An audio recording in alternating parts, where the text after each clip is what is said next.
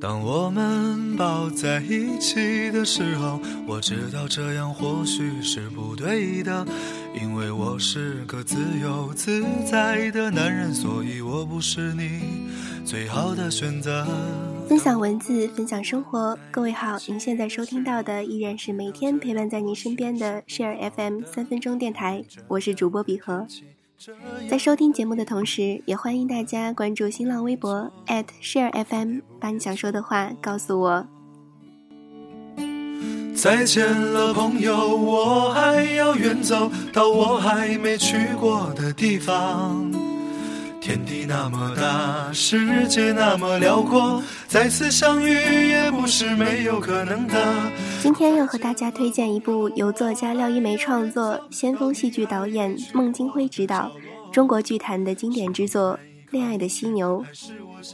今晚的文字分享是收录在廖一梅《像我这样笨拙的生活》这本书中的一篇文章，题目叫做《关于恋爱的犀牛的几点想法》。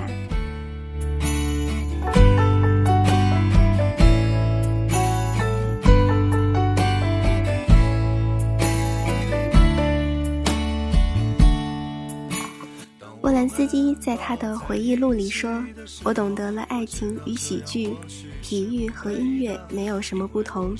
在享受爱的同时，人们可以感到生活轻松自在。”他有此感受的时候，大约三十出头。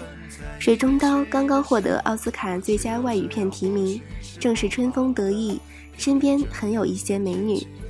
像波兰斯基这样的幸运者的爱情，可能是喜剧和音乐。用来装点美丽人生，但是另一些时候，爱是折磨，而对于我来说，正是这种折磨有着异乎寻常的力量。为什么是古希腊的悲剧而不是喜剧更能体现人类的精神呢？因为能够令人类自己尊重自己的品质，都不是轻松且愉快的。而是那些对不可抗拒的命运的倔强态度，保持尊严的神圣企图之类不可轻易谈笑的东西。恋爱的犀牛是一个关于爱情的故事，讲一个男人爱上一个女人，为她做了一个人能做的一切。剧中的主角马路是别人眼中的偏执狂。如他朋友所说，过分夸大了一个女人和另一个女人之间的差别。在人人都懂得明智选择的今天，算是人群中的犀牛，实属异类。所谓明智，便是不去做不可能、不合逻辑和吃力不讨好的事。存在着无数可能、无数途径、无数选择的现代社会，人人都能找到自己的最佳位置。都能在情感和实力之间找到一个明智的平衡之点，避免落到一个自己痛苦、别人耻笑的境地。这是马路所不会的，也是我所不喜欢的。不单感情，所有的事都是如此。没有偏执，就没有新的创举，就没有新的境界，就没有你想也想不到的新的开始。或许是不好的，偏偏这样的天气，这样的夜里，我们宁愿错，也不愿错过。爱是自己的东西，没有什么人真正值得倾其所有去爱，但有了爱，可以帮助你战胜生命中的种种虚妄，以最长的触角伸向世界，伸向你自己不曾发现的内部。开启所有平时麻木的感官，超越积年累月的疲倦，剥掉一层层世俗的老茧，把自己最柔软的部分暴露在外。因为太柔软了，痛处必然会随之而来。但没有了与世界与人最直接的感受，我们活着又是为了什么呢？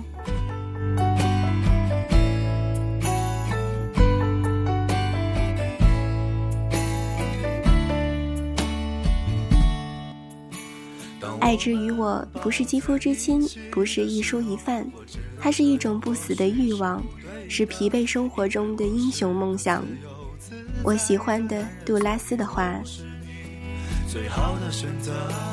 马路说：“忘掉是一般人能做的唯一的事，但是我决定不忘掉它。”偏这样的天气，这样的夜里，我们宁愿错，也不愿错过。